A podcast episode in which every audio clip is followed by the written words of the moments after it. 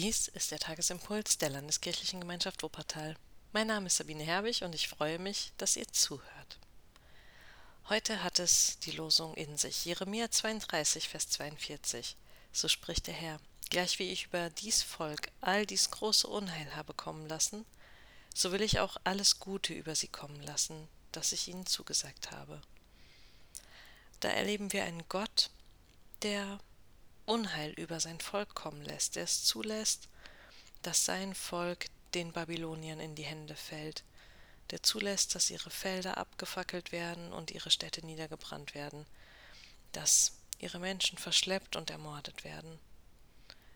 Und das alles ist passiert. Und gleichzeitig steckt eine Zusage in diesem Vers so will ich auch alles Gute über sie kommen lassen, das ich ihnen zugesagt habe. Ist das denn jetzt ermutigend? Oder ist es nicht irgendwie eher auch ein Beispiel dafür, dass Gott eben nicht immer nur das Gute für uns möchte? Die Lage ist kompliziert zu Zeiten Jeremias, denn bevor Gott Unheil über das Volk kommen lässt, fällt das Volk von Gottes gutem Willen ab und schließt sich den heidnischen Kulten aus dem Umfeld an, opfert sogar Kinder und ähm, ja, ist bei einigen Praktiken dabei, die wirklich nicht sehr im Einklang mit Gottes guter Schöpfung sind. Zumindest habe ich das in den Zeilen vor unserer Losung gelesen. Und es wird klar, dass auch das heilige Volk Israel zur gefallenen Schöpfung gehört. Dass alle Menschen irgendwie Gottes gute Geschöpfe sind, aber auch in dieser Welt verankert, schuldig werden und ja auch Schlechtes tun können, selbst wenn sie eigentlich in Gottes gutem Weg unterwegs sind. Und das macht mich schon nachdenklich, dass Gott Unheil über Menschen bringt. Aber wir kennen das auch aus der Sintflut, aus der Geschichte von Noah und der Arche, dass Gott mächtig und gewaltig ist und manchmal einfach wirklich nicht mehr mit ansehen kann, wie die Menschen miteinander und mit seiner Welt umgehen. Und ich frage mich, was er im Moment denkt. Ich will hier bestimmt keine apokalyptische Andacht halten oder äh, sagen, dass morgen Gott die Welt zerschmettern wird. Nein, das glaube ich nicht. Denn diese Dinge hat er hinter sich gelassen. Das hat er nicht nur bei der Arche Noah versprochen mit dem Regenbogen, dass er nicht mehr die Erde zerstören will, sondern dieses Versprechen hat er uns auch in Jesus Christus neu gegeben, dass er für uns ist und dass er uns retten möchte.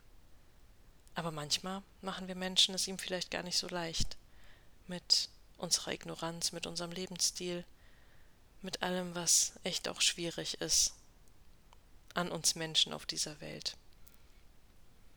Tja, und trotzdem möchte er uns all das Gute zukommen lassen, was er uns zugesagt hat. Und gerade jetzt in der Corona-Krise, die für mich immer noch nicht vorbei ist, kann ich mich auch an solchen Zusagen festhalten. Ich glaube, dass kein Virus dieser Welt an Gott vorbeikommt, und so muss er es zumindest zugelassen haben, dass es in die Welt kommen konnte. Warum weiß ich nicht. Und ob es einen Plan gibt oder nicht, das weiß ich auch nicht. Aber ich weiß, dass es irgendwie im Moment so ist. Und gleichzeitig sehe ich seine Zusage auch, dass er das Gute über uns kommen lassen möchte, das er uns zugesagt hat. Und tja, so ist es in dieser Welt, dass wir irgendwie noch mittendrin stecken in vielen Dingen. Manche vielleicht in ihren ganz persönlichen Krisen und die Welt im Moment immer noch in der Corona-Krise. Ja, wir können mit 3Gs hier so tun, als wäre alles wieder locker flockig, aber gerade gestern auf einer Veranstaltung habe ich gemerkt, dass mir dabei gar nicht so wohl ist, weil ich weiß, dass es geimpfte Menschen gibt, die das Virus weitergeben können, weil ich Angst habe, dass ich vielleicht eine von ihnen bin, weil ich weiß, dass meine Kinder nicht geschützt sind und dass sie es kriegen können. Höchstwahrscheinlich nicht sehr schlimm, aber wer weiß das schon. Wir wissen so vieles nicht und wir leben in dieser Welt mit all den Ungewissheiten. Wir leben mit Anfechtungen und wir leben auch mit Schuld, die wir weltweit verursachen als Menschen in der westlichen Welt, die nicht ganz unschuldig darin sind, dass viele Menschen auf dieser Welt ausgebeutet werden. Das sind große Themen, die ich hier anreiße und ähm, tja, es ist kompliziert auf dieser Welt, aber Gottes Zusage, dass er all das Gute über uns kommen lässt, die gilt. Ich finde den Lehrtext ganz wunderbar in dieser Situation. Da sagt im 1. Johannes Vers, Kapitel 3, Vers 2, Meine Lieben, wir sind schon Kinder Gottes. Es ist aber noch nicht offenbar geworden, was wir sein werden.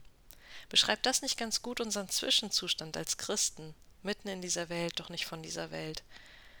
Irgendwie hängen wir mittendrin. Aber wir sind schon Kinder Gottes, auch wenn wir noch nicht genau wissen, was das im Detail irgendwann mal bedeuten wird. Einen sehr mutmachenden Text habe ich gefunden von Martin Luther King, dem amerikanischen Bürgerrechtler und Baptistenpastor, den ich euch für heute gerne mitgeben möchte. Wenn unsere Tage verdunkelt sind und unsere Nächte finsterer als tausend Mitternächte, so wollen wir stets daran denken, dass es in der Welt eine große, segnende Kraft gibt, die Gott heißt. Gott kann Wege aus der Auswegslosigkeit weisen. Er will das dunkle Gestern in ein helles Morgen verwandeln, zuletzt in den leuchtenden Morgen der Ewigkeit. Ja, so ist es. Gott will verwandeln, Gott will segnen. Und Gott segnet uns, davon bin ich überzeugt. Deswegen geht in diesen neuen Tag mit dem Segen und dem Frieden Gottes, der höher ist als alle Vernunft und unsere Herzen und Sinne in Jesus Christus bewahrt. Morgen ist der 1. September und deswegen gibt es morgen auch keinen Impuls hier an dieser Stelle, dafür aber Bibelgespräch in der Pfarresbecker Straße 26. Herzliche Einladung dazu, natürlich wie im Moment überall mit äh, geimpftem, genesenem oder getestetem Status. Auch dafür wünsche ich euch Gottes Segen und einen guten Gesprächsabend.